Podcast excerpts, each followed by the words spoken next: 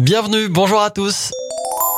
On commence ce journal des bonnes nouvelles avec un geste solidaire et original de Subway au Brésil qui a lancé des cookies roses pour sensibiliser au cancer du sein. Durant toute la campagne, pour chaque cookie vendu, l'équivalent de 20 centimes d'euros sera reversé à une association qui offre des examens de détection et des diagnostics du cancer du sein. On enchaîne avec Ikea qui vient de présenter une collection de peluches fabriquées avec du plastique provenant des océans. Un dauphin, une orque, une baleine bleue, une tortue et une pieuvre.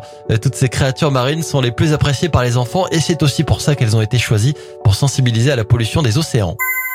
Allez, carnet rose pour terminer ce journal des bonnes nouvelles. On félicite Raphaël Nadal qui est devenu papa pour la première fois. Peut-être que son enfant deviendra aussi un très très grand joueur de tennis.